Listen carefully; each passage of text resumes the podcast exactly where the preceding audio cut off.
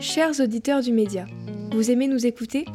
Vous êtes la garantie de notre liberté et de notre indépendance et nous avons besoin de vous pour continuer.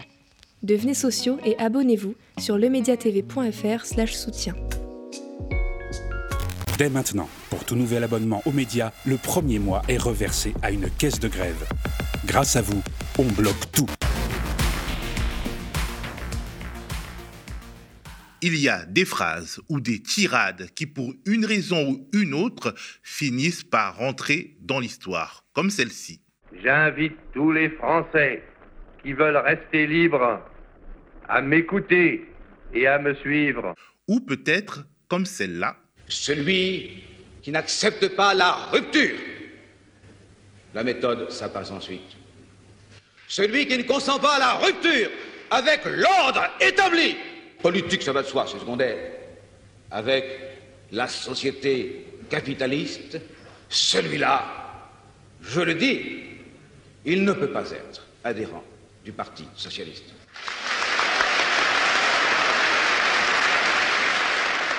Ou alors, comme celle-ci.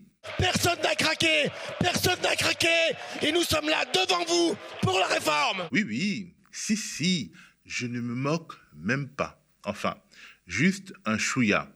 Au fond, le point commun de ces prises de parole, c'est qu'elles ont su résumer à une époque donnée un état d'esprit, un combat, une disposition mentale, un air du temps, une thématique. Celle de la nécessité de la résistance pour la première, de la rupture avec l'ordre établi pour la seconde, et du craquage, c'est-à-dire de la guerre des nerfs pour la troisième. Guerre des nerfs. Guerre sociale, guerre tout court, c'est bel et bien une guerre qu'Emmanuel Macron mène au peuple dont il est censé être l'élu. Et c'est peut-être parce qu'ils en sont conscients que les macronistes s'en trouvent mal à l'aise, stressés, irritables, susceptibles et multiplient les craquages diffusés en direct alors que le match vient juste de commencer. Vous regardez un nouvel épisode de l'actu démasqué.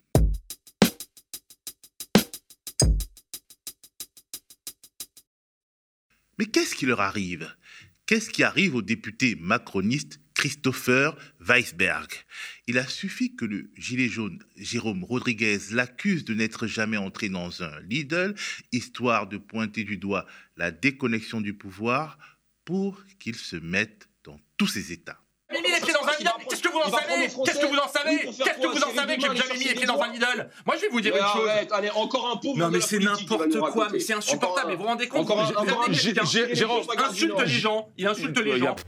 Scénario similaire pour Marlène Schiappa sur le plateau de l'émission C'est ce soir sur France 5. Tout commence par une mise en cause assez dure de son travail par la réalisatrice et autrice Andrea Bescon, qui se décrit comme une militante contre les violences masculines faites aux femmes et aux enfants. Il y a des gens, des femmes qui meurent, des femmes qui sont violées tous les jours, toutes les 7 minutes. Il y a une tentative de viol, 18 enfants violés toutes les heures, une femme qui meurt tous les deux jours. Vous la prenez, Oui, je vous l'apprends visiblement parce que à votre place, honnêtement, je ne serais pas comme ça, tout détendu, en train de sortir un livre, vous voyez? Alors c'est bien visé et c'est aussi assez vicieux comme attaque.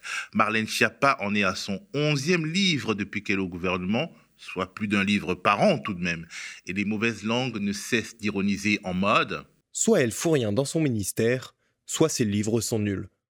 Mon petit doigt me dit que c'est peut-être les deux. Ah, c'est pas gentil ça. Bref, piqué au vif, Marlène Schiappa met en avant son vécu et ses blessures intimes. Me dire à moi que je découvre les violences sexuelles, mais merde, moi j'ai quelqu'un qui a été tué de coups de fusil, Arrêtez, de féminicide dans ma famille? Andrea, s'il vous plaît. Comme on pouvait s'y attendre, son interlocutrice ne recule pas et Marlène Schiappa brandit, certes en vain, l'épée de Damoclès de la censure. non, mais le débat est terminé. Vous couperez, merci. pardon, on, ne coupera pas. Le, débat, le débat est terminé. vous couperez ça, fait 1h07 qu'on débat, qu'on débat sereinement sur ce plateau. Pardonnez-moi. Pardonnez-moi, on n'a pas, on n'a pas. Mais vous trouvez que c'est serein de me dire à moi que je connais pas les violences faites aux femmes? Pourquoi je suis engagée sur ce sujet depuis l'âge de 15 ans? compétence, il faut démissionner. André est-ce qu'on peut juste laisser, laisser répondre à Schiappa Avec votre ministre de l'Intérieur, bon, s'il vous plaît, avec votre garde s'il vous plaît. De quoi ces craquages sont-ils le nom? Au risque de sombrer corps et biens dans la psychologie de comptoir, osons une hypothèse. Les macronistes, qui sont centristes, donc auto-persuadés d'être le camp du bien, ne supportent pas d'être associés de manière systémique à la violence, à l'absence de conscience sociale, à la dureté. Et pourtant, ces derniers mois, les choix radicaux de leur champion, l'irascibilité de son obstination et les moyens qu'il utilise ouvertement pour écraser des adversaires qu'il tient pour des ennemis dévoilent la nature du projet auquel il participe. Souvenons-nous de ce qu'il disait à l'ère du Covid. Nous sommes en guerre. Nous y revoilà. Et même les plus bienveillants ou les plus malhonnêtes des commentateurs ne peuvent plus faire semblant d'ignorer la brutalité de la guerre sociale qui s'accélère devant nos yeux dans une sorte d'extraordinaire clarification. Macron est en guerre et ne le cache même plus. Si l'on s'en tient aux sondages sur les soutiens et les adversaires de sa réforme, il est en guerre contre les classes laborieuses, contre les Français les plus modestes au profit des plus riches, plus privilégiés que jamais dans l'histoire récente. C'est l'économiste Michael Zemmour, présenté par BFM comme l'économiste qui fait trembler le gouvernement, qui en parle le mieux. Pourquoi est-ce qu'ils choisissent cette réforme maintenant? Ça vient pas d'abord des retraites. Il y a des réglages à faire sur les retraites, mais on aurait pu faire différemment ou plus tard. Il choisit de faire une réforme maintenant qui fait des économies pour des questions de finances publiques.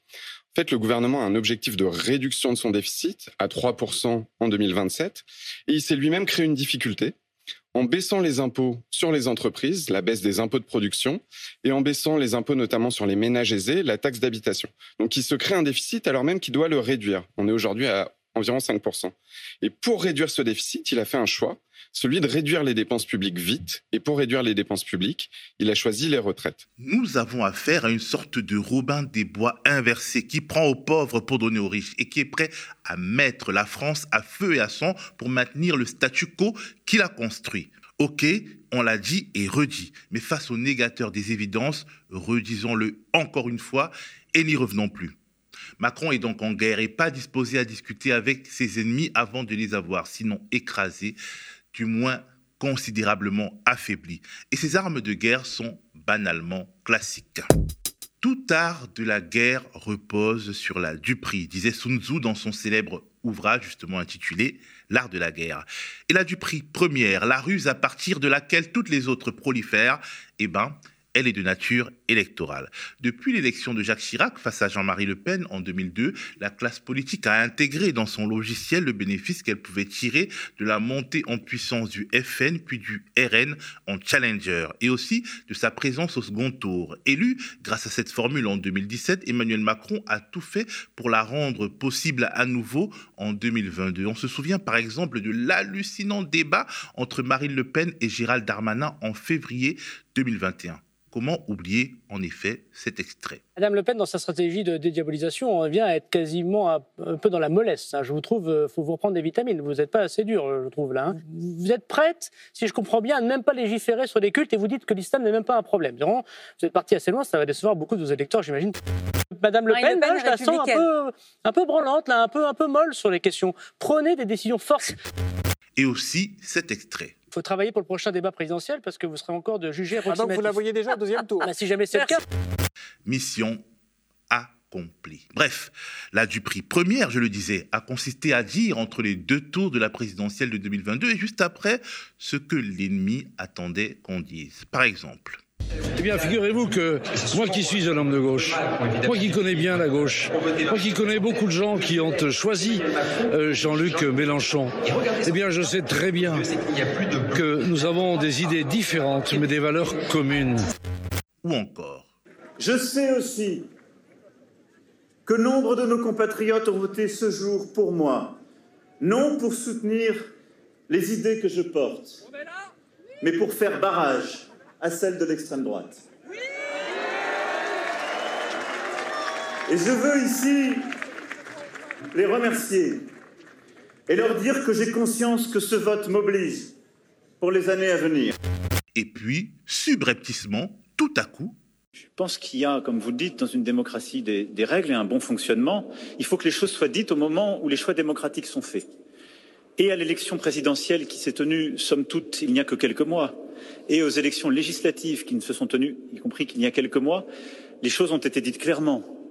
C'est ainsi que le piège se referma. On peut s'indigner et considérer qu'un tel cynisme est porteur de lourds nuages et même d'orages violents, que cette instrumentalisation de nos institutions finira par les achever.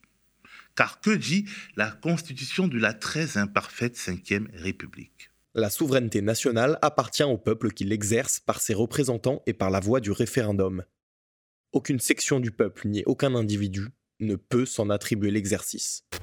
Quand le peuple est manifestement, visiblement en désaccord avec ceux qui sont a priori ses représentants, quand il descend dans la rue pour contester l'exécutif comme jamais dans la mémoire nationale. Quant à l'Assemblée nationale comme au Sénat, des dispositions constitutionnelles jamais utilisées ou presque sont utilisées pour fermer la bouche d'une partie des représentants en question. Et quant au final, ce sont les républicains, c'est-à-dire une force qui représentait aux dernières présidentielles et législatives moins de 3% des inscrits qui permettent à la réforme de Macron d'être adoptée dans une des deux chambres législatives, on peut dire qu'on est dans une crise de la représentation et que le seul moyen politique d'en sortir sans voler au peuple la souveraineté nationale dont il est le seul dépositaire, c'est la voie du référendum. Mais nous ne sommes pas ici en politique. Comme qui dirait, nous sommes en guerre. Selon toute évidence, dans un premier temps, le pouvoir a pensé à se servir des armes classiques de fragmentation de l'opinion publique dans le style les vilains, cheminots ou raffineurs, ces privilégiés contre les gentils travailleurs ubérisés, ces héros des temps modernes. Les vilains politiciens de la NUPES adeptes de l'obstruction contre les gentils syndicalistes raisonnables désirant l'examen de l'article 7. Les gentils grévistes pacifiques contre les méchants grévistes bloqueurs. Mais cette fois-ci, ça n'a pas trop pris corde trop usée, colère trop généralisée, les sociologues nous diront pourquoi. Heureusement pour la Macronie et aussi un peu pour les chaînes d'infos, la grève des éboueurs est arrivée et le sujet des poubelles jonchant les rues de Paris avec. Dans les rues de la capitale, les poubelles débordent et les déchets s'entassent jour après jour sous le regard désabusé des riverains. C'est inadmissible, je trouve.